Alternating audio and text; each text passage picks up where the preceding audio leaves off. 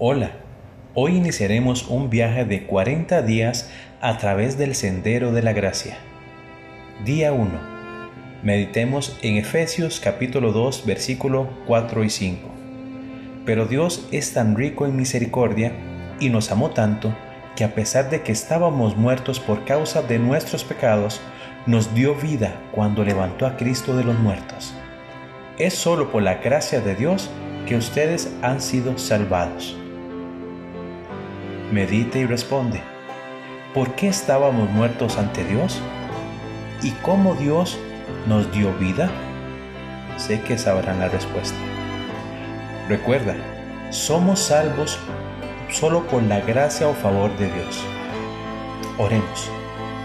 Padre nuestro, te damos gracias, ya que por tu gracia o amor pudimos reconocer a Jesús como el Salvador, como el regalo más hermoso que nos han dado y hoy soy salvo por tu gracia. Amén.